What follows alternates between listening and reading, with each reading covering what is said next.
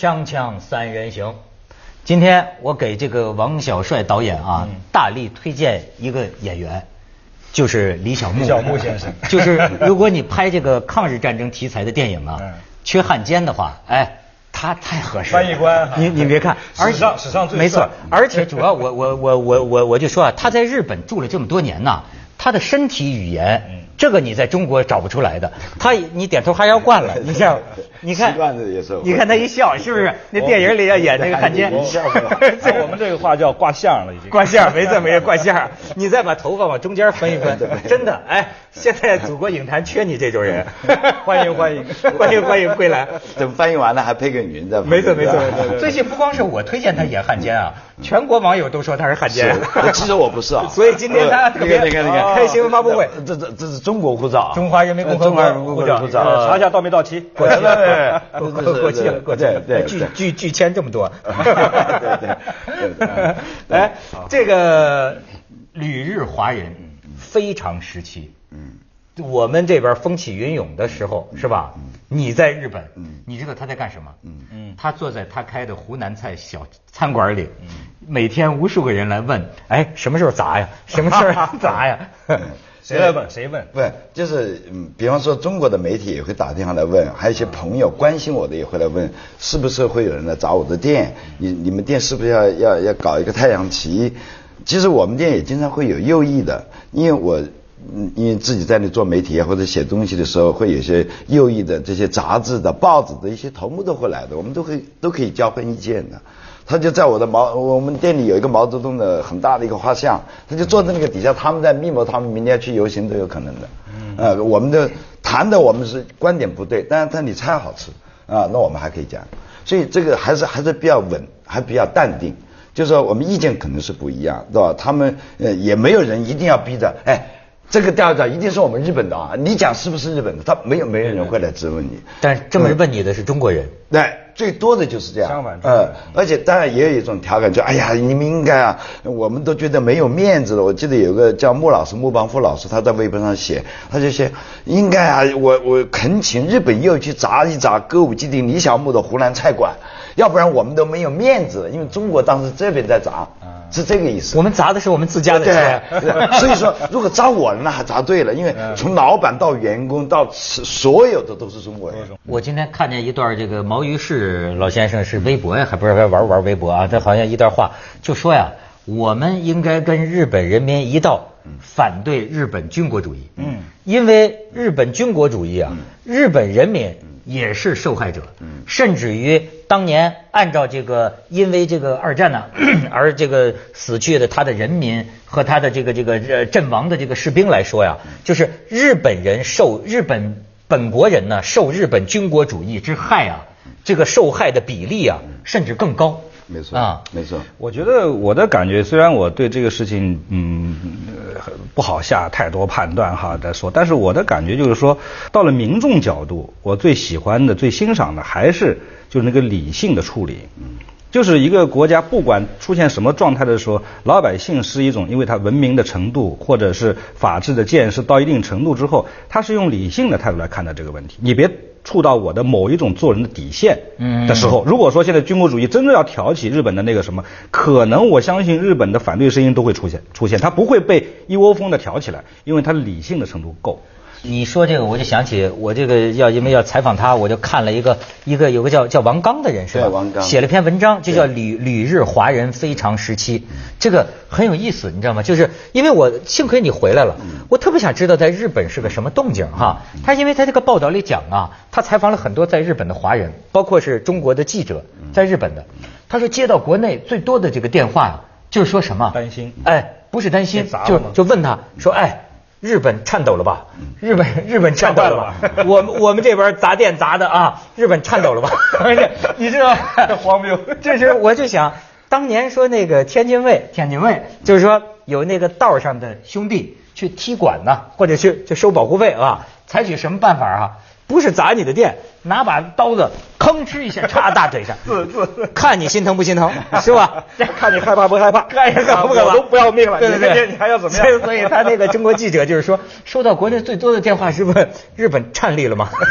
哎，那你说说，对，前一阵他们颤栗了吗？没，我觉得没有。那他越是看，因为他也是滚动性的在报道中国的那些画面，嗯，不不管是烧也好，是嗯嗯各种各样的画面，每天都在不断的。民众看完以后，他现在在想，就是他就觉得不是对针对他来的。哦，日本人啊，他反而他反而觉得哦，你们这么多好像这不这不应该是为钓鱼岛吧？只是借这个口号在喊，你们是不是还有别的事？呃，就觉得你再这样闹下去的时候，他们反而觉得，如果说真讨厌中国的话，他反而很开心。嗯，乱的不是他这边，是你们那边在闹呀。嗯，因为他一点不，他不担心，因为他们这边一点没闹，他们很淡定。因为他觉得这种岛屿的事情，这种主权是是是政府去做的，是政治家去演的，是吧？实际上他们也很明白，他们政治家并不是只是一小撮要跟中国闹，或者是怎么样，他们都是应该是一大撮的跟美国脱离。你想，他被日被美国管理了那么多年，照你这意思，就是说，你看。中国老百姓至少上街的这些人，咱们感觉到，那对于领土问题是个非常高的概念，是吗？那难道说日本对于钓鱼岛归谁，他不大比较淡漠吗？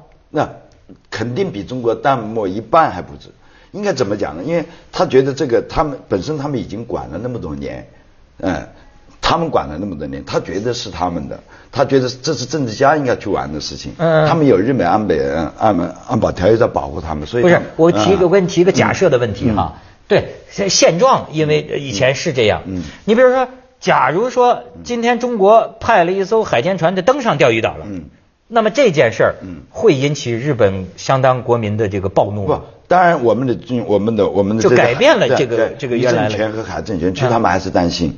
就是我我刚才讲的是，在这边我们上街他不担心，哎，你去的军舰开始去了，包括台湾的去，他们也很担心。你看，他连担心到他把所有他们的海军全都派在钓鱼岛附近，结果他们那边乘的船。停止了三天，三天以后再开始再去收，已经收不到人了，因为他没有船了。这新闻上就公开报的。啊，是吗？就为了对付钓鱼岛来的出了海难了，就啊，海出了海难，已经翻了船了，都没有船。呃，都没有船去借。没有海监船。呃，所以安倍早两天就讲，他说如果他要当了政权，他要夺了政权的话，他要增加这个海监船，要要要要多增加这些人员，要多拨这些这些嗯这些预算，所以。他上台之前，他一定会这样讲的，因为他怎么包括实验生呢，他也要利用美国去来搞这个钓鱼岛。实际上，我想真正大部分的日本人，包括政治家好、人民也好，都不愿意跟美国搞在一起。他毕竟，你想，他一个这么多年被一个另外一个国家管着，你说谁愿意？你说谁有一个老站在你后面指手画脚，谁都不愿意。越是政治家越不愿意，但是他一旦遇到跟国另外一个国家有问题的时候，他必须要这样利用。其实我们中国当年为什么跟日本结呃建交，跟美国建交，就是为了对付苏联嘛，不一样嘛。你看啊，这个，嗯，但是这个都小木就讲的深了，成了国际问题，国际问题观察员。对对对。不，我是我我想会不会这个，当然是国内媒体大概也是选择性报道哈。我也看到日本的一些个声音，你好比说。村上春树，哎，那听说呢，中国的书店把日本作家的书下架，他就写个文章，表示这个很痛心，而且说呢，就说我们日本可不能这样做，对吧？我们怎么怎么着？包括那个大江健三郎，听说在前一阵也是开新闻发布会，甚至我怎么看到中国媒体的报道说，大江健三郎开新闻发布会说钓鱼岛是中国的，嗯，是日本抢走的，嗯，是吗？他对于二战这段历史，他是比较客观的在。在讲这个问题，就是说，希望希望两国政府应该把它谈下来，而且有些东西还是要公布于清清楚楚的。但在某种意义上，它是比较靠近我们中国的，不是完全应该这样讲。比较是这样，我觉得这是一个呃，我其实暂且不说它的结论问题，这是又是一个政治环节的问题。其实从这两面看出来，就是说一个一个相对理性的国家，一个相对相对文明程度稍微走过去的文件呃国家，在言论上、思想上。对吧？你是可以，你不一定左倾右倾，你可以不一定被民众或者某一些声音全部绑架，你可以发出自己的声音。比方左翼，他可以讲这个钓鱼岛是中国的，有也也可以反美，还有甚至讲钓鱼岛和琉球群岛是一个整体，是被日本占领的，应该让它独立。也有这样的呃海海海海海外有这么一说呃他有啊这种声音啊是吧？他要求呃要从日本独立，然后自己呃以前历史上跟中国的关系应该去恢复他们的关系。嗯啊，他不是说一定就是那是中国的，他不是这样认为，他是认为那是他们琉球的，琉球那个地方的那个那个地方应该独立的，所以反美，所以他也所以你知道现在有的这个中国记者呀，到日本呢，整天大街小巷找找什么？你知道找右翼，右翼在哪儿？右翼在哪儿？怎么回事 咱们待会儿再说说这个右翼啊。锵锵三人行，广告之后见。你看，我给你念念他这个报道里讲的一个啊，就是说，呃，朝日新闻说你那餐厅里放朝日新闻，对这份被视为态度亲华的报纸啊，是是就是说，朝日新闻有一个最受欢迎的专栏叫“天生人语”，就是评论吧。然后九一八那天，他的评论怎么说呢？说我们既不挑衅，也不上别人挑衅的当，不煽动闹事，而且态度坚决。他评论道：站在同一个较量场上的日本人可不能头脑发热。然后他这是中国记者的观察，就是但是呢，他也跟几乎所有的日本媒体一样，集体回避了同一个问题：钓鱼岛究竟是谁的？啊，中国记者说，当然是中国的。你看，就是 他就，哎，就我我我就是说，中国这么风起云涌的这个时候，嗯日本他们就在说，怎么怎么不砸呢？好像唯一说出出现了一个什么呢？就是把一个这个这个这个俄罗斯大使馆门口的车给烧了，不，他是自己。他自焚的那个烧的汽车。呃，在俄罗斯大使馆附近，他是他说嘴巴上是抗议中国，其实他是抗议北方四岛也有，搞错了是吧？对 不，他他他不是搞错，他跪在那里的，嗯，呃因为他可能在那个大使馆的附近那边的那个紧闭不是很严，啊。现在中国大使馆的附近的紧闭非常严，很多警察的，所以他烧车他不如跑到呃俄罗斯的门口烧比较方便，然后他两方都抗议。因为那日本他也他跟有有那个北方四岛的问题嘛，嗯，那他到底是呃这才有冲谁呢哎哎哎？那他烧车是冲谁呢？呃，他是嘴巴讲是冲着中国，啊实际在俄罗斯大使馆门口 对对对，烧的也是他自己的呃对，他是自己的车。哎，这方面中日两国人民有点像，是吧？嗯对，呃 烧自己的。对，这是一个例子。嗯还有在，还有另外还有还有几件小事，就在在福冈也有砸中国的餐厅。就是有啊。呃，就是深深更半夜把的玻璃打烂的，包括中资企业的那个那个事务所的玻璃，呃，在晚上没有人的时候，还有一个就是在神户的一个学校，把学校的门在没有两点多钟的时候把它放火，正好被巡逻的警察，那时候警察比较比较担心，因为中华学校嘛，随时有警察巡逻，可可能刚刚点燃。嗯，烧了一点点就被警察发现，而且而且这个犯人还自己自首是他干的。其实这一点一系列的活动都是一个组织干的，就是那一小撮右翼干的，那是真正的右翼。OK，嗯对所以这些人呢，也就是那么二十个、三十个人。啊，所以真正我们我们我我也有就是回来的上个星期天遇到两起星期六呃星期六星期六星期天是嗯大的暴雨，星期六两起抗议就抗议中国啊，一个是在那个新宿，就是我们新宿，我还担心怕他砸我们家店呢，嗯结果没来，在这车站晃了一下，他规定两点钟出门，四点要收，在什么地方收都是，那警察就跟那些游行的只有一两百人，就有那么多警察。呃，前面是警察带路，后面是警察压着，两边，而且有单行路，基本上啊监监像监监狱哎转移犯人是吧但但是他们拿着高音喇叭在喊而已。啊，这是一起，还在在那个磁带也是一、嗯。一起，磁带也有起，那也就是一两百人在里面游完以后，到一家中国的一个叫阳光城的一个一个餐馆门口也抗议，也就是半个小时，嗯，该什么时候撤还得撤，他们撤完了，那些那些防暴警察还怕他们个人再回来闹事儿，把所有的前后路口都把它守住，嗯。一直等到到深更半夜，那真是这个脱了衣服都走了，哎，那就没有了。你这有一个中国使领馆的工工作人员说，尽管没那么，呃实际上也没发生太多事儿，但是呢，他就说精神很紧张，说右翼看见右翼了，说右翼什么是右翼呢？就说啊，一看一辆小吉普车是吧？围着这个大使馆，噌家转一圈就走了。然后说原来一天转一次，说这几天转的勤，上午三次，下午三次，噌家转一圈走了。搞地下工作。的这个吉普车里大喇叭放着日本军国主义的音乐。OK OK，说这又一出来了。呃，文涛讲的这个这个这个大使馆的事，那天也有也有上一千多人到中国大使馆的门口去抗议。现在公园在戴德慕人民公园集合一千多人，但是到了中国大使馆门口的时候，只能五个人五个人，就是警察嗯到把安排到五个人到门口喊五句口号就移移走，再来五个人，所以一直到晚上准时七点钟结束。五分钟以前宣布结束，最后五个人拿着旗子，我跟在后面拍的，干干净净地下干干净净走了。然后呢，隔了半个小时，这警察撤完了，就在附近一个拉面店啊，我在这里讲讲应该没问题的。我我刚刚进去，我也进去，正好就是在大使馆里面，工作人员，呃，名字我就不讲了啊，他们也进来在吃饭，就是我就听他们，因为我听得懂中文嘛，嗯他也不知道我谁。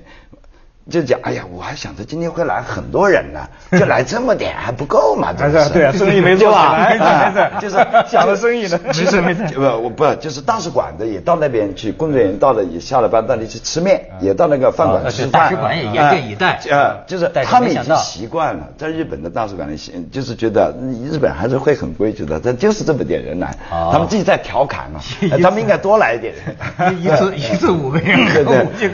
就是呀，呃，人日本人也不觉得不过瘾，不一样啊，不像当年那种马来西亚排华的时候，你看又烧又抢。不，日本不存在排华，嗯，不是。你看八十五万华人，这大使馆统计的是八十万，讲的官方讲的是八十万，还有还有很多没有没有登记的，八十五万左右都有。哎，这八十都没有事儿。不，这八十五万华人在这段时间里，我他们精精神上紧张。我觉得肯定紧张，而且我觉得很委屈，因为他们家人在跟他们打电话说：“哎呀，你们会担心啊。”他没办法去解释。然后呢，呃，会不会有歧视？昨天来，我就今天来，昨天晚上我们一一帮律师，中国律师在日本的已经工作很多年了，我就问他你们有没有委屈？他没有。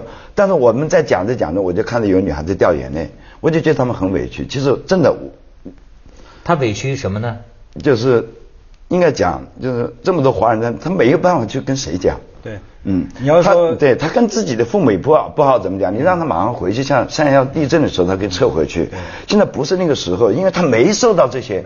嗯，你要说没有然后国吧，人显得你好像你怎么啦？你怎么好像还还他也？不敢讲。啊，他也不，他也不敢公开在微博上、在网络上讲，我没有事儿，这什么都好，的确是什么都没有，真的。所以有时候对面对着国人的时候，面对着自己的亲戚的时候，你不知道怎么去跟他讲，这是受国人的委屈，我觉得是，并没有受到太多日本的人或者他公司。你看我在有个画画的一个叫呃一个很有名的画京剧和那个和京剧和这个国画结合的一个老师李老师，他的女儿。他开的公司，他底下全是日本人，没有一个日本人来跟他讲，哎呀，钓鱼岛呃就是我们我们日本的，呃，不是你们中国的，绝对不会跟他讨论这个问题，不能会当面的你就给他没面子或者怎么样，该工作还是工作，该做什么做什么，所以很多华人我觉得很委屈，就是。因为在大使馆不跟他说，每个人来给你做安抚你啊，做工作。来到我家店里，只要来我家店，我说酒免，来你们想吃什么有新菜我送给你，我真是这样。我觉得有华人来，因为现在没有理由人来嘛，是吧？以前还有点理由的，现在没有理由了。嗯，那么他们呃觉得有这个国国人呃给他造成一种压力，他应该在某种场合宣誓钓鱼岛是中国的吗？他没必要去讲这个呀，没有没有这个机会。八十五万华人没有一个人上去去抗议，这是为什么？我也搞不清。这么你说八十五万人都不爱国吗？你说我不爱国吗？是吧？我在专栏上，我在哪个媒体？你们在敌后这样做呃不，我在我在不是不是我在公开讲敌后 我公开讲，还没成那个敌对国我在专栏上和在直播节目里面，我公开讲的钓鱼岛的问题，那就是我们中国的，就是就是这个野田愚蠢，是吧？没有自民党高呃智慧高尚，呃没高明，自民党他就知道先搞经济，这个是有各自的争议。